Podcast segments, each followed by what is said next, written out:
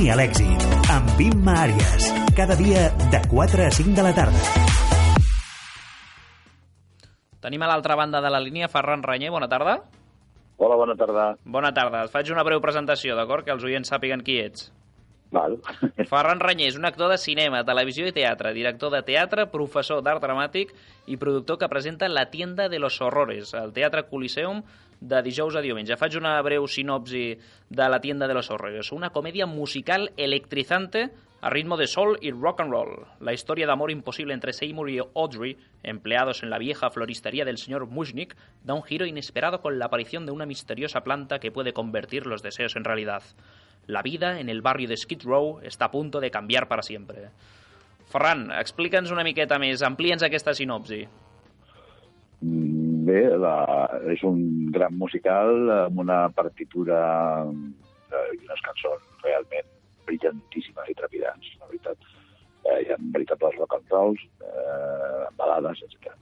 I la història és aquesta, l'aparició d'una petita planta a la floristeria d'un barri deprimit, un barri pobre, amb problemes, que jo tinc en, en aquest barri una floristeria, que la porta el meu empleat, un, que jo tinc allà recollit, no? I, i, i que tenen una història d'amor amb la- l'altra empleada meva. I que aquesta planta doncs, eh, anirà creixent, creixent, creixent, fent-se gran, anirà demanant menjar, a més és una planta, una planta que menja sang, menja i, i va demanant, va demanant aquest tipus de menjar, i una mica diríem que la, la, a l'avís que hi ha a l'obra és eh, anem en compte en donar ja diamantar els monstres perquè encara que prometis moltes coses, perquè és el que fa aquesta planta, eh, la cosa pot acabar molt malament. L'obra està inspirada en la, la pel·lícula i el musical de La tienda de los horrores? Sí, la- l'obra està inspirada en la pel·lícula primera que, que va donar origen a tot, no? a l'any 60, una pel·lícula dirigida pel Roger Corman, Sí. que és una pel·lícula, diríem, bueno, és blanc i negre, és la, va ser rodada amb un pressupost baixíssim i amb molt poc temps, i, i que aquest director doncs, tenia com enlluernat a gent com el Scorsese o el Tarantino, etc. No? I podríem dir que és una mica friki, una pel·lícula de culte. I després d'això es va fer el musical, que, que el llibret i, el, la partitura és exactament el que estem fent servir. Per això eh, és un musical que el Hassman és l'autor de la lletra i el, i el guió, i Mencken és l'autor de la música, i aquest, després d'això, que va ser estrenat a l'Off-Broadway, doncs el Mencken va ser immediatament fitxat per Walt Disney i va aconseguir a través dels seus musicals per aquesta, per aquesta gran marca, diríem, vuit Oscars. I posteriorment va haver-hi una altra pel·lícula, ja, ja sé, bueno, faré l'any 86, no? Però, bàsicament, ens inspirem en la primera pel·lícula i, sobretot, que el llibret i la partitura és la que fem servir. Sí, sí.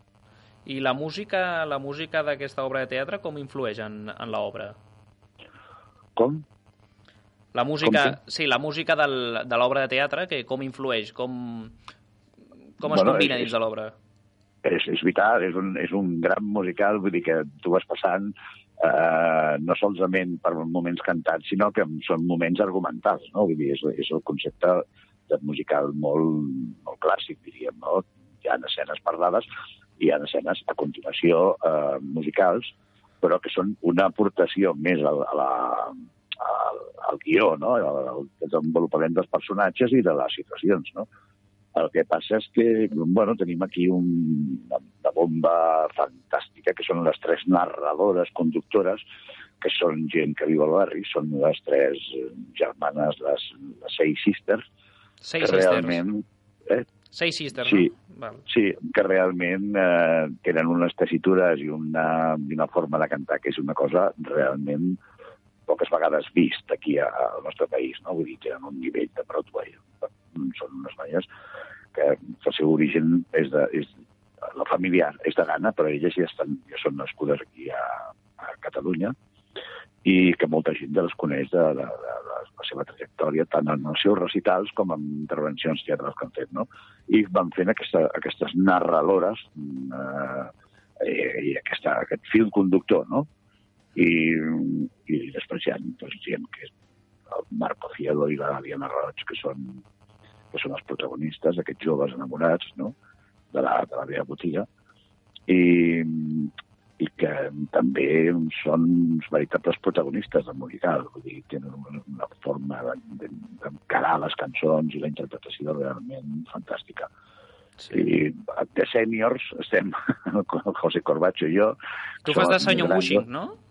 Sí, jo faig el senyor Mushing, que és un paper realment eh, molt divertit de fer, perquè és l'amo de la botiga, és un, una botiga que va malament, en un barri que va malament, i que realment és un personatge que li agrada bastant el diner, i que, que les possibilitats les té seria magres, no? Però quan apareix la planta, els, els, els, els clients comencen a fluir a la meva botiga i realment embogeix. Ara, ja et dic, mmm, sembla una, una, té com dos moments molt clars aquesta obra, que sembla tot molt, molt frívol al principi, molt així, no? i una planta petita que, vol, que és molt, molt simpàtica i tal. I jo diria que cap al final és una història bastant, bastant fosca, bastant, bastant això, fosca. Sí. I parlant de, la, parlant de la planta, ha estat fàcil introduir-la dins de, dins de l'espectacle? La, la planta va creixent. I, I qui i fa de planta? La, uh, amb Quim, amb Quim és el portador de la, que la mou, eh, la mou primer a nivell com una titella petita, sí. però acaba, acaba tenint dos metres i mig d'alçada, aquesta planta. I ja és un sistema molt complicat per dintre de, de, de, de politges i de, i de mecanismes, no? Tots mecànics, no hi ha, però per, per bellugar-se i per obrir la boca i per engolir a la gent, doncs eh, ho sap fer molt bé. I després hi ha una companyia molt potent de gent aquí que, que, que cal, que cal dir això, no? El Víctor Gómez, la, la Sílvia Parejo, la, la Raquel Gisequel, Nathan Segalo, Bernat, Bernat Cop, que fan diversos papers, papers i personatges i una cosa que jo, en 49 anys de professió, és la primera vegada que em trobo, que és que mm, són dobles de, de molts de nosaltres, els titulars, diríem, no? I, i realment un, algun d'ells fa més d'un personatge. Segons, I sempre, diríem, preveiem que l'espectacle no pararà mai, encara que algú es trobi malament, etc etc. No? I realment se'ls ha d'anomenar perquè fan de ball realment a més, canten i ballen com, com, com els titulars, o més. Molt bé, doncs estarem atents, estarem atents en aquesta obra de teatre, La tienda de los horrores, el Teatre Coliseum, Coliseum el sí. Teatre Coliseum, de dijous sí. a diumenge. Ferran Ranyer, moltes sí. gràcies per atendre'ns. I, i bueno, per, per acabar això, sí. és que la, la direcció és de l'Àngel Llàcer, Àngel Llàcer i del Manu Guix, Àngel Llàcer i el Manu Guix, molt que bé. són els, els directors que van, van fer La jaula de les loques, un èxit de 120 espectadors, Cert. i que el Mano Guix està tocant en directe, que això s'ha de veure, mm, i dirigint una orquestra de set, de set músics brillantíssims, eh, amb un equip amb un equip que s'ha volgut però ja de totes, de totes totes que soni mm. com, un, com un gran concert, un gran recital.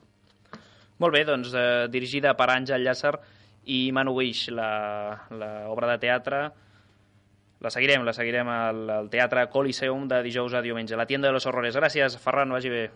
Vinga, bona tarda. Adéu, bona tarda. Adéu.